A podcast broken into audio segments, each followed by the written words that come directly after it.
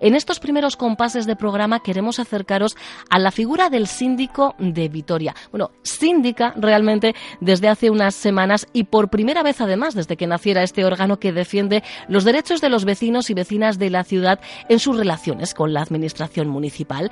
Leire Zugazúa ha accedido al cargo y lo ha hecho además por unanimidad con el respaldo de todos los grupos municipales a su nombramiento y con la experiencia que le dan los cinco años de asesora del defensor saliente ha estado trabajando codo con codo con Martín Garciandía. Leire ya nos está escuchando. ¿Qué tal, Leire Gunón? Gunón, Osondo, Bueno, pues eh, como decíamos, lo cierto es que has cambiado de despacho, pero bueno, el recorrido para llegar a la oficina, el mismo que venías realizando desde hace cinco años, ¿no, Leire? Eso sí, el camino es el mismo.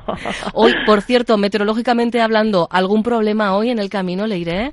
No, bueno, yo a Dios gracias vengo andando y hoy ha llovido menos que estos días, así que ningún problema. En este caso, sé que en Vizcaya sí que ha habido problemas. Sí, principalmente es cierto, ¿eh? que ya hemos visto que en Álava también en algún punto concreto. La nieve. Exacto. Oye, ¿se han aplacado algo esos nervios de los primeros días ya? pues sí, la verdad no me ha dado mucho tiempo a tener nervios porque aquí el día a día, eh, vamos, bastante, hay bastante vorágine, pero sí, ya se ha aplacado un poquito, ya me voy haciendo más a la idea y bueno, pues aquí estamos, empezando el nuevo año con ganas. ¿Es cierto que no, que no esperabas que se pensase, eh, se pensara en para, para ocupar el puesto? Pues realmente, o sea, no, no lo pensaba para nada. Mm, igual alguien cercano a mí me decía, pues Leire, podría ser tú. Y vamos, a mí no se me ocurría ni por lo más remoto.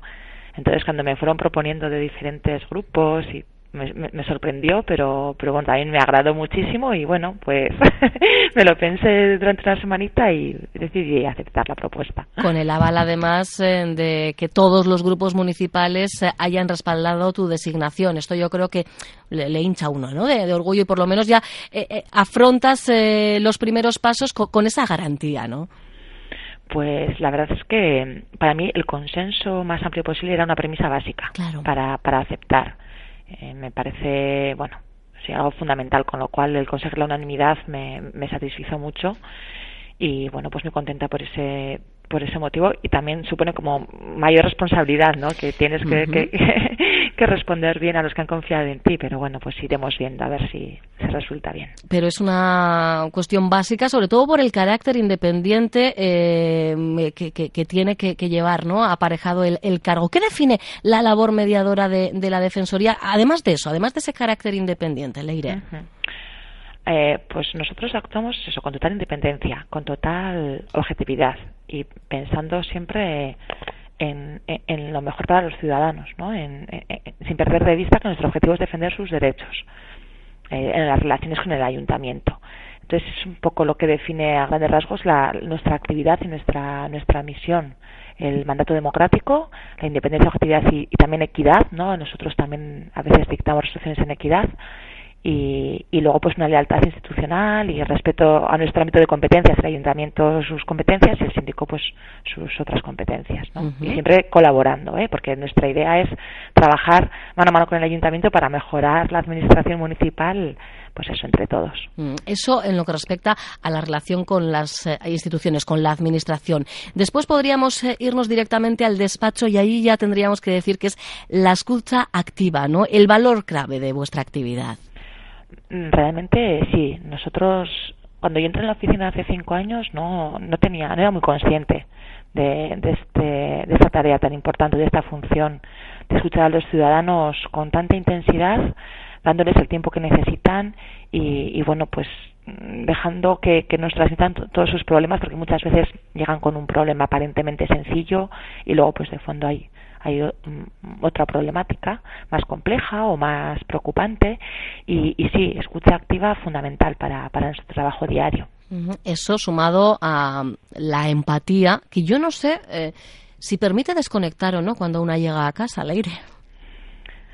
Bueno, depende mucho de, de personalidades y de caracteres. Mm, en mi caso particular, eh, sí que puedo desconectar.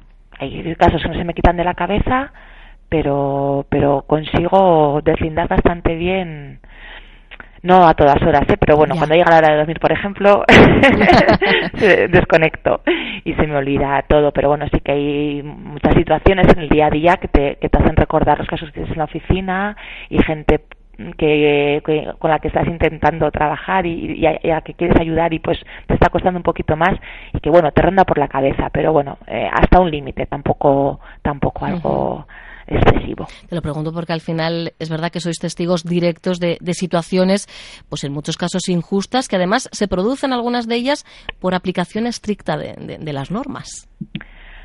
Eh, evidentemente es así. Eh, aquí eh, lo que detectamos muchas veces es eso, que la aplicación estricta de la norma, que evidentemente las ordenanzas, las normas y los reglamentos tienen que existir, lleva a situaciones injustas totalmente.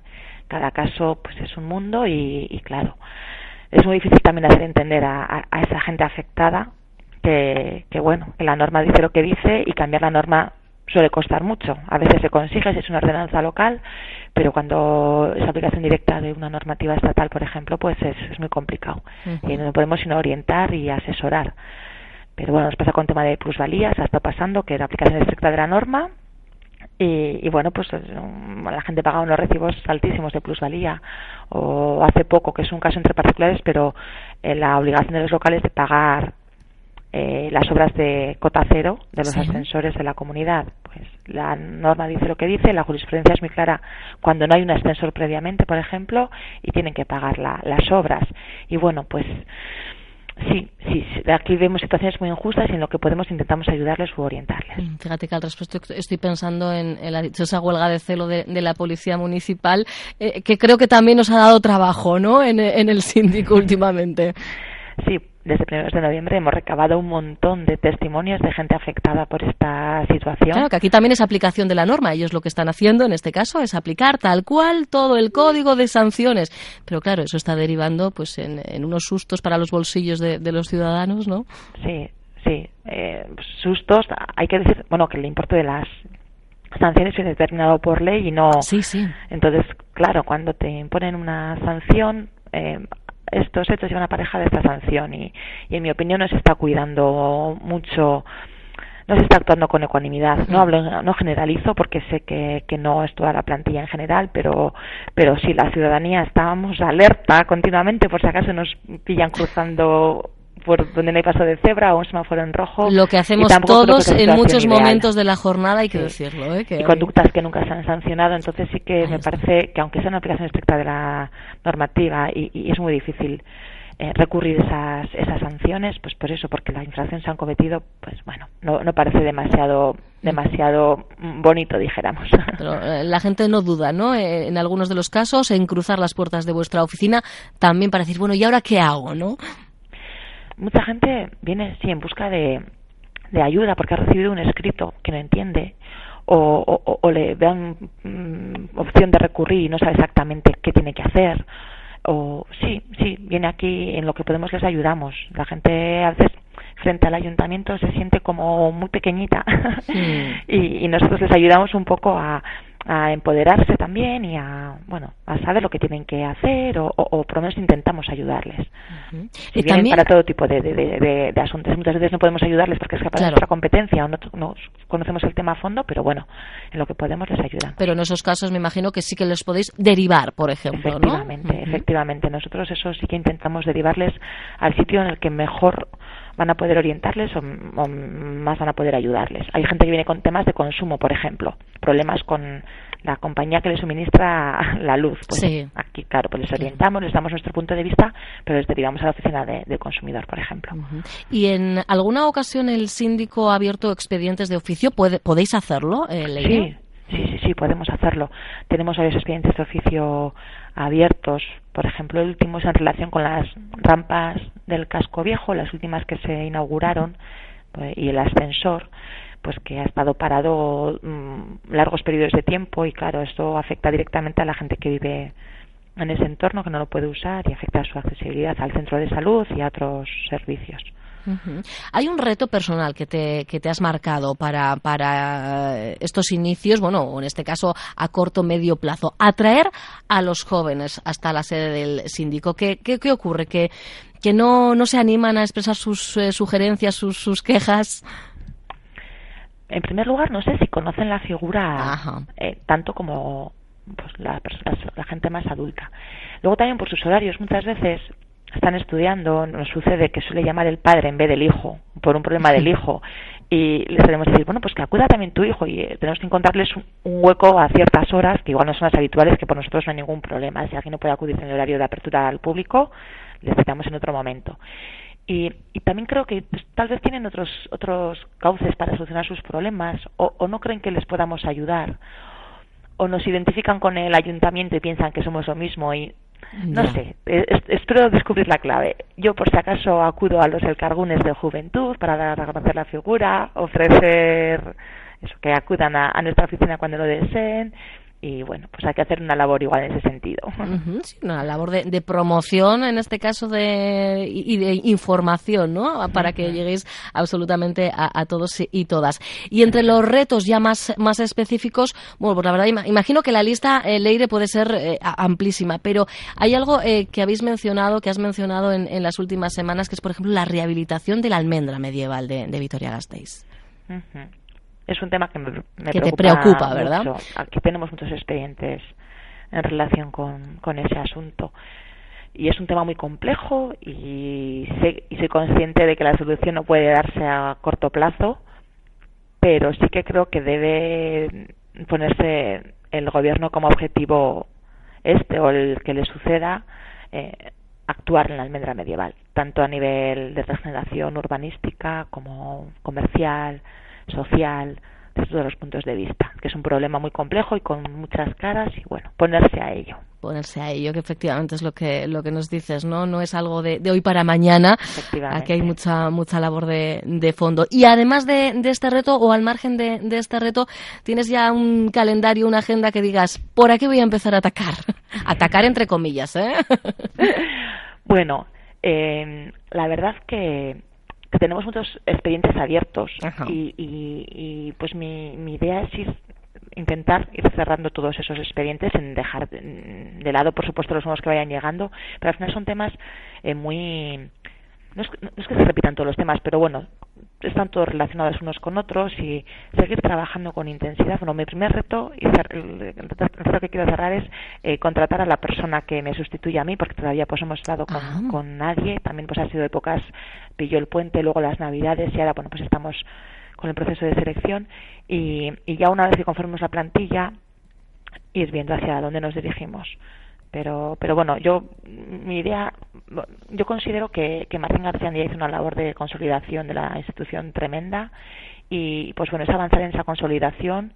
También eh, otro reto que tengo es eh, intensificar la relación con las asociaciones de Vitoria que hay muchísimas no es fácil porque hay muchas. Y bueno pues plantear un calendario de cómo lo podemos hacer para, para no dejarnos ninguna o no dejarnos ningún sector.